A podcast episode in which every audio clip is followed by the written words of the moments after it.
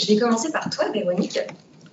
Voilà, parce qu'en fait, on s'est dit que ce serait intéressant de t'avoir en première, surtout suite à ce que disait Thomas sur ses convictions et sur sur l'évolution de l'entrepreneuriat. En fait, ce qu'on aimerait avoir, c'est ton regard sur les grandes tendances actuelles de l'entrepreneuriat.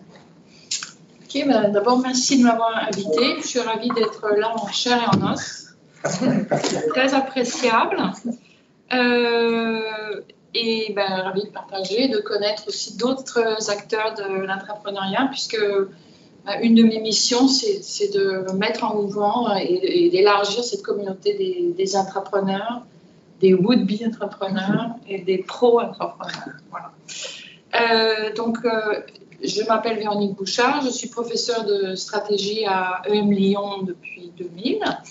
Euh, donc cet automne, en, octobre 2020, j'ai lancé euh, l'Institut de l'entrepreneuriat, qui est un petit peu l'aboutissement et la, matérialisation d'un effort très soutenu dans, la recherche sur l'entrepreneuriat que bah, j'ai commencé quand j'ai commencé à être prof, c'est-à-dire euh, en 2000.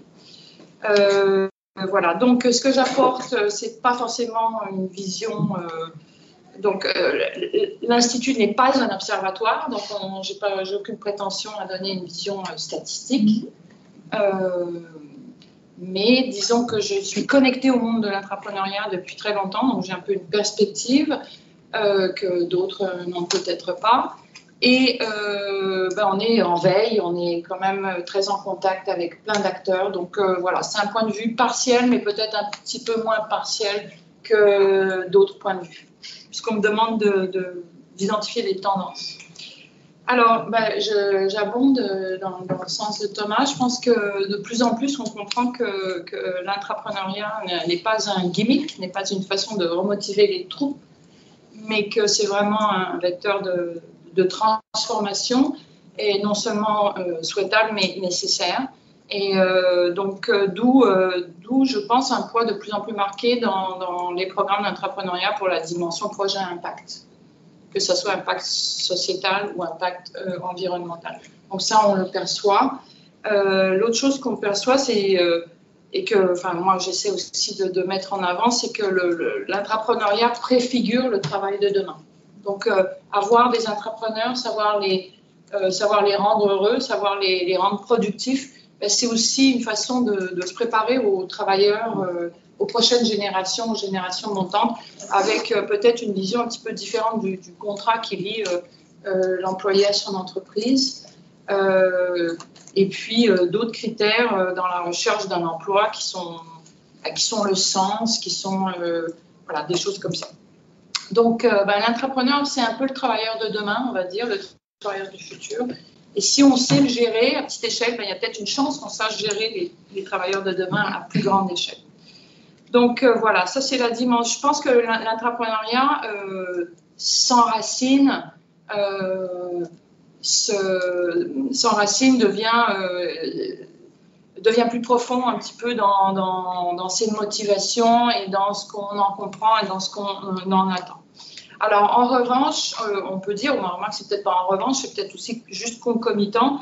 Euh, j'ai l'impression que les dispositifs d'entrepreneuriat classiques euh, très coûteux, appellent à projets sur, à vaste échelle, avec très grand nombre d'idées qui vont être incubées, de projets qui vont être sélectionnés, donc qui sont essentiellement, bah, qui sont une manière d'encourager l'innovation, de réengager les, personnes, mais aussi de faire beaucoup de communication, je pense. Euh, j'ai l'impression que ça, c'est vu, si c'est que pour la communication, c'est vu comme un peu cher désormais comme moyen de communiquer.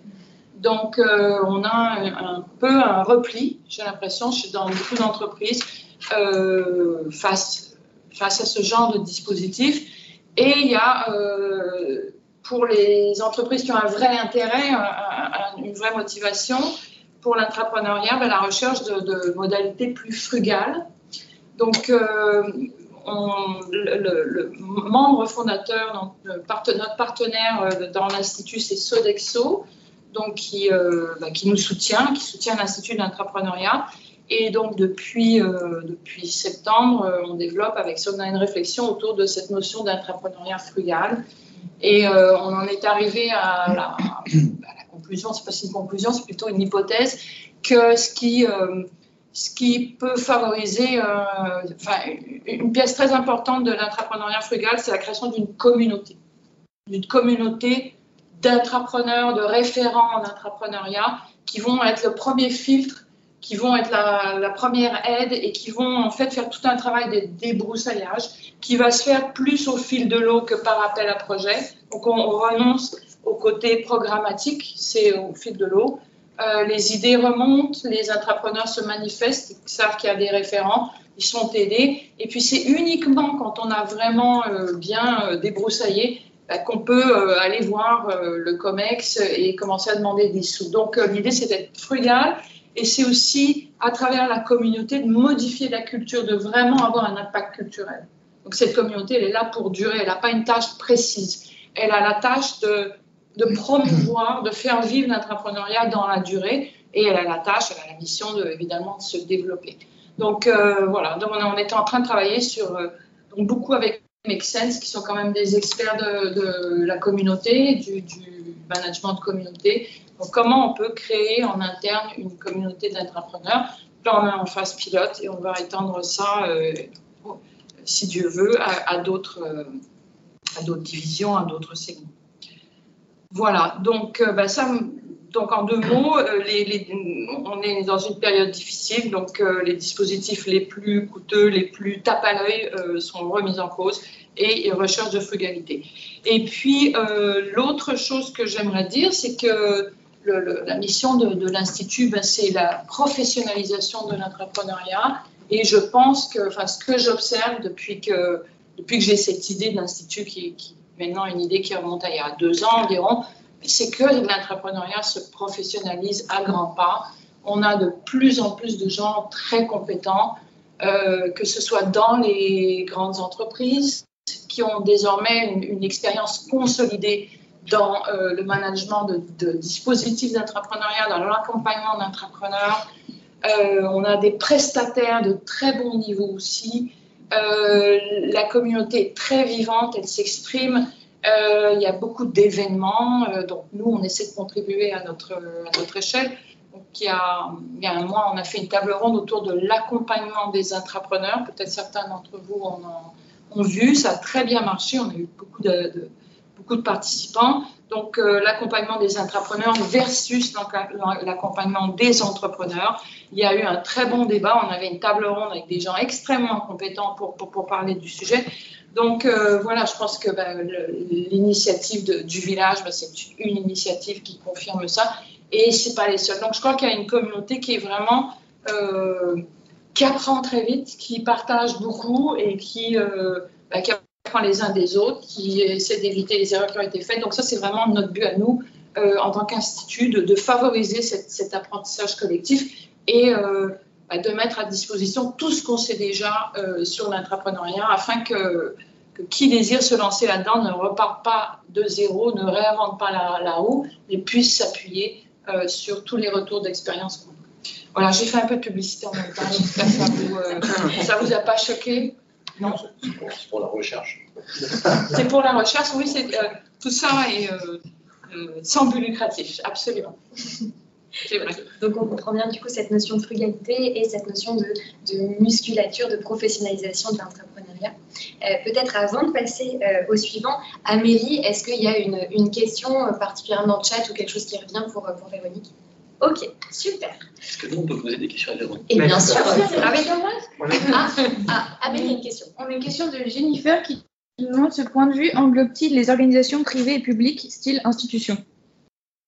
Je ne suis pas un observatoire, donc euh, moi je vois pas une énorme différence entre le privé et le public personnellement. Enfin, euh, les, les, enjeux sont à peu près les mêmes. Euh, voilà.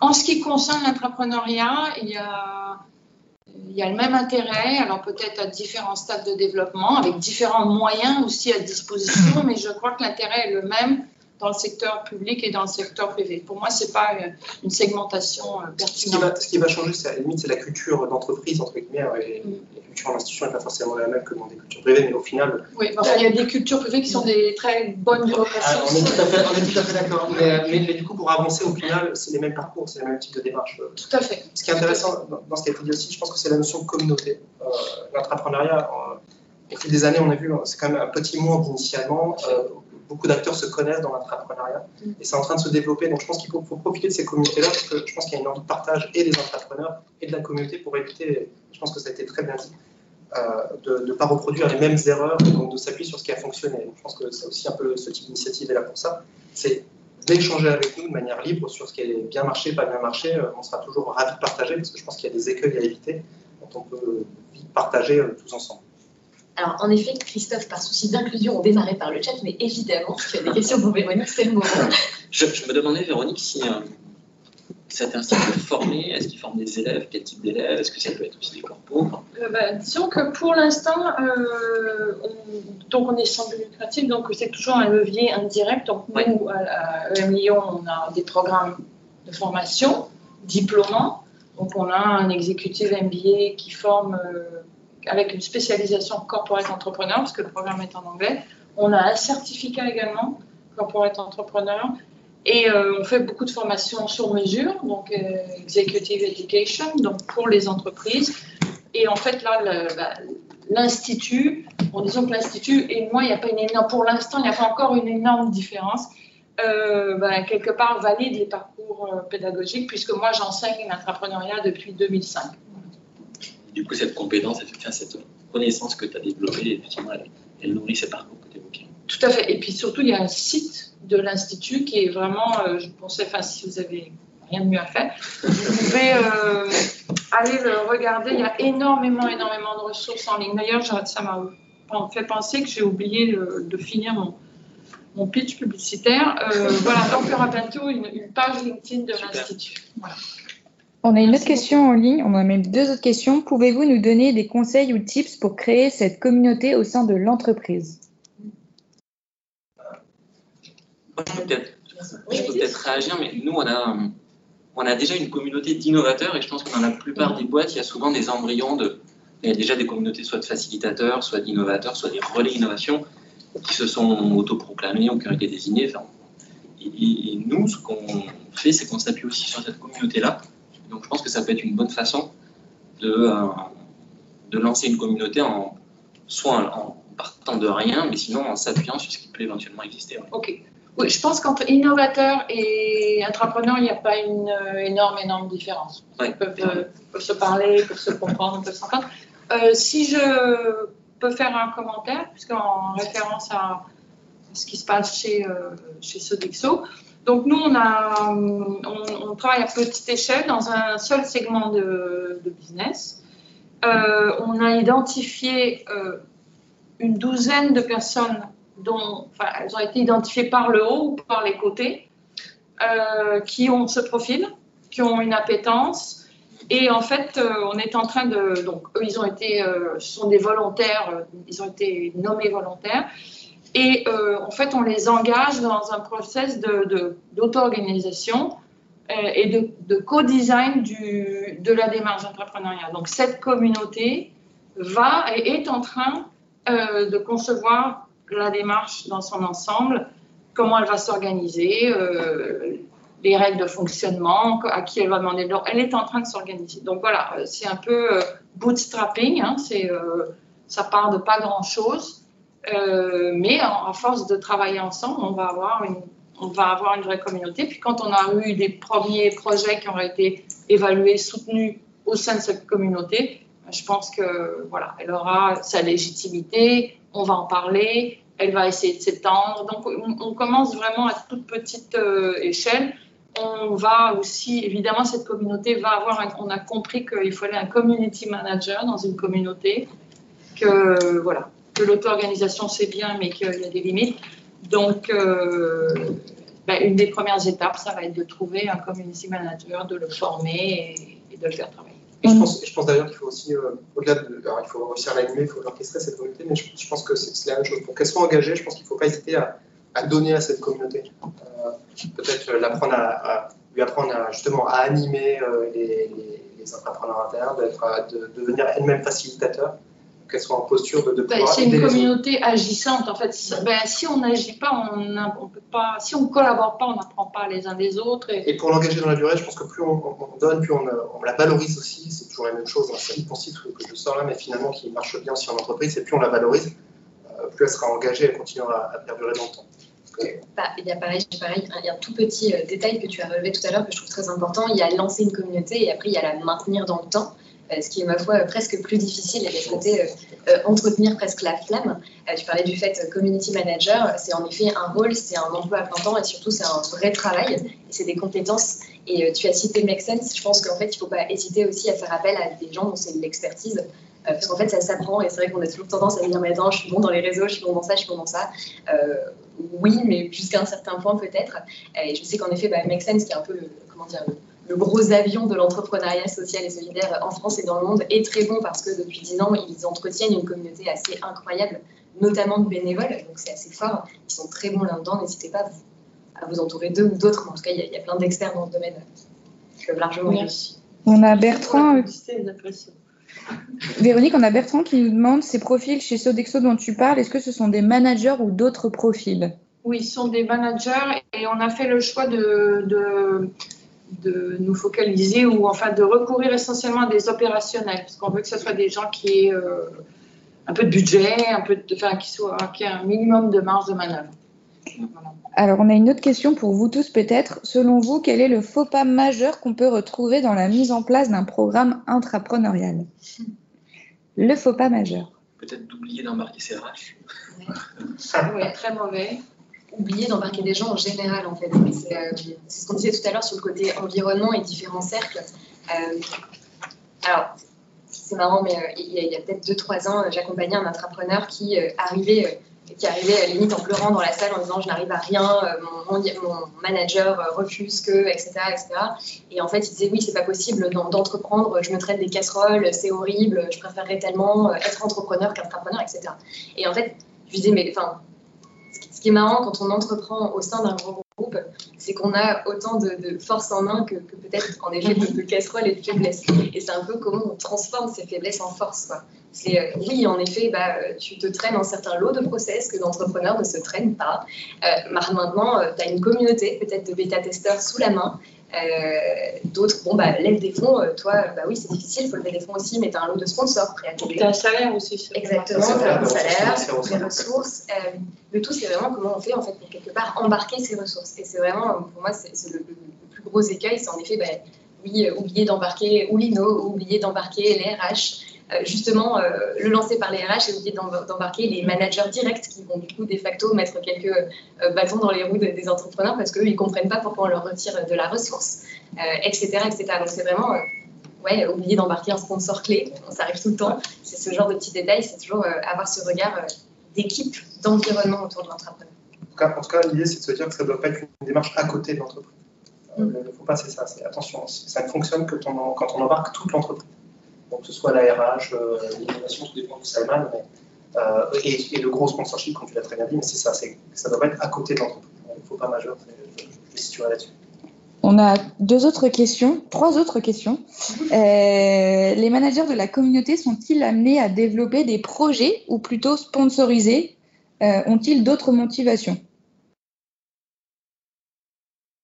Euh, Est-ce qu'ils vont être eux-mêmes développeurs de projets? Bah, Je crois que c'est ça.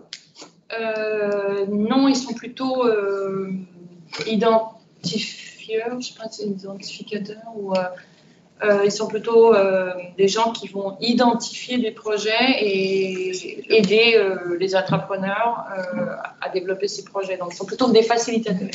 Peut-être, Amino, une dernière question, j'espère qu'après, en termes de timing, on soit un petit peu. euh, Oui, je- on prend juste les deux qui sont posés et après on en prend plus, ça va aller assez vite. On a une question de Monica. Chez Sodexo, l'entreprise donne du temps aux collaborateurs pour participer. Pour l'instant, non, ça n'a pas encore été négocié. Parfait, ça va. Ce- Cela dit, cela dit euh, on conseille vivement. Ah, c'est clair, voilà, si on devait, si on devait- et on revient sur, on revient sur la notion de parcours euh, intrapreneurial. Je pense que selon les phases de maturité du projet qui est présenté, soit par l'entreprise, soit par le collaborateur, euh, le, détachement potentiel du collaborateur, il n'est pas, pas forcément Mais je pense qu'au même- début, au début, travailler sans détachement, c'est aussi une, euh, preuve de- d'engagement. Ça peut l'être, mais je pense qu'il faut voilà, savoir ça ne peut pas durer éternellement. Mais tout à fait. Par contre, mais par contre, il faut savoir orchestrer à quel moment on alloue davantage de temps au collaborateur selon la maturité du projet. Est-ce qu'il a fait son adéquation produit marketing? Est-ce qu'il a prouvé qu'il y avait un, potentiel marché, que ce soit interne ou externe? Auquel cas, dès lors que c'est le cas, il faut peut-être orchestrer le fait qu'il y ait quelqu'un plus ou moins plein temps, ou en tout cas avec davantage de temps dessus, pas forcément même le collaborateur qui a porté l'idée, c'est pas toujours le cas. Mais en tout cas, il faut que ça s'orchestre. C'est pour ça que ça doit être défini à l'avance, en fait. C'est- Et c'est plus simple dans ce cas-là. Juste pour revenir très rapidement à la question d'avant, la plus grosse erreur, euh, à part ne pas bien embarquer, euh, c'est euh, de lancer un programme et de, et de l'arrêter. Euh, L'entrepreneuriat, euh, il y a un temps de maturation. Quand on lance un programme, le premier, ben, il y a plein d'erreurs. Le deuxième, c'est mieux. Puis le troisième, ça commence à être très bien. Donc, euh, il faut au moins avoir une vision à trois ans. euh, sinon, il vaut mieux le laisser tomber. C'est, c'est, ça a plus un effet négatif, un effet boomerang que. Suit pas forcément bien le premier coup. Voilà. D'accord. On est d'accord. Non, très juste. Je pense que même ça, ça- pour l'engagement des collaborateurs, en fait, ils se rendent compte qu'il se passe ça dans l'entreprise. Quelque part, on essaie d'éviter l'effet un peu euh, pétard mouillé. quoi. C'est ça. Oh là là, il se passe plein de choses et en fait, non, pas du tout. Voilà, peu- c'est, c'est vraiment très, euh, très détrimental. Euh, On a juste une dernière question de Camille en ce sens et après promis on enchaîne. Euh, Camille nous demande comment gérer le temps passé par les entrepreneurs justement sur leurs projets, qu'ils délaissent alors leur métier au quotidien. Par exemple, chez eux, ils envisagent deux jours par semaine. Est-ce qu'il faut les compenser, prévoir de prendre des ressources intérimaires, intérimaires ou autres? C'est vraiment le point noir chez, chez Camille. C'est au cas par cas. ouais. C'est ça, oui. Je suis pas sûre qu'il y ait de, qu'il y ait de réponse miracle en fait. Il n'y a, il y a pas de miracle. Enfin, je, je pense que chaque euh, entreprise qui se lance dans l'entrepreneuriat a une recette différente. Euh, il répond de manière différente, fait euh, des erreurs différentes. Je pense que ça se co-construit aussi dans le temps. Euh, on fait souvent un premier jet avec X jours donnés ou pas donnés, euh, et après on a le retour de l'entrepreneur, on a le retour des managers, on reconstruit derrière, etc. Le tout étant d'essayer, en fait, c'est comme, comme tout management, comme toute objectivation, comme en fait le, premier objectif, premier, euh, première chose donnée n'est jamais tout à fait la bonne. Il faut, réadapter la cible au, à la mesure. Quoi. Et si on a le choix entre donner euh, trois jours euh, sur six mois et cinq jours sur deux mois, j'opterais pour la, la première solution parce que je pense que c'est important. à moins qu'on soit à un, stade vraiment très avancé, mais je pense que de, de donner la possibilité à l'entrepreneur de garder un pied dans chaque domaine, quelque part, c'est un peu une assurance aussi. euh, En tout cas, dans les premières phases, tout à fait. et puis aussi, il a aussi besoin d'être encore en lien avec euh, les différentes parties prenantes, les différents départements. Donc, je pense qu'il ne faut pas trop isoler euh, l'entrepreneur de son, de son contexte, de son organisation via le détachement. Il faut qu'il qu'il reste euh, un pied dans chaque, dans chaque univers. Puis, bon, seulement à la fin, quand vraiment on est dans des phases de, déploiement, de, dé- de déploiement très en aval, on peut envisager. euh, Et, et pour la notion, je finis là-dessus avant qu'on passe à. justement.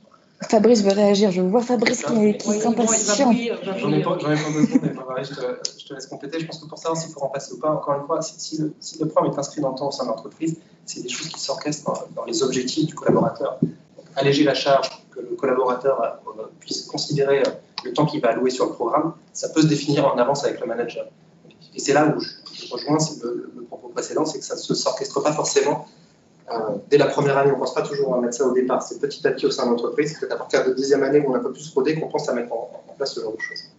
Je prie, Fabrice. Enfin, là, on effleure euh, un, un des gros problèmes de- des programmes entrepreneuriaux, c'est euh, la, la- la position du manager cédant, qui effectivement perd une ressource. Et alors, euh, pour compenser un peu ce, ce frein-là et euh, prendre soin un peu du manager cédant, euh, bien que, euh, évidemment, on, prend soin de nos entrepreneurs, on a mis par exemple entre le moment où l'entrepreneur sait qu'il passe en incubation et le moment où il démarre son incubation, il y a un peu plus de temps, de façon à bien gérer euh, cette phase-là. Euh, parler avec le manager, savoir comment euh, on traite la question de l'opérationnel de tous les jours. Et ça, c'est quelque chose d'important parce que dans le modèle, effectivement, on peut se retrouver avec un, programme entrepreneurial où les entrepreneurs sont tout à fait d'accord avec le sponsor mandataire. Et entre les deux, ben, euh, il y a les managers qui doivent euh, se débrou- débrouiller avec euh, les, ressources qui partent. Alors, bien sûr qu'on peut modérer ces propos parce qu'en proportion sur l'échelle, sur la quantité d'effectifs qu'il y a dans les entreprises, ça représente peanuts. hein. Mais par contre, quand on est manager et qu'on est concerné, on, on- on se sent vraiment impliqué dans cette histoire. Ce, ce manager cédant, est-ce que vous l'aidez à, recruter un intérimaire ou un prestat pour euh, compenser Est-ce que vous financez une partie de ce...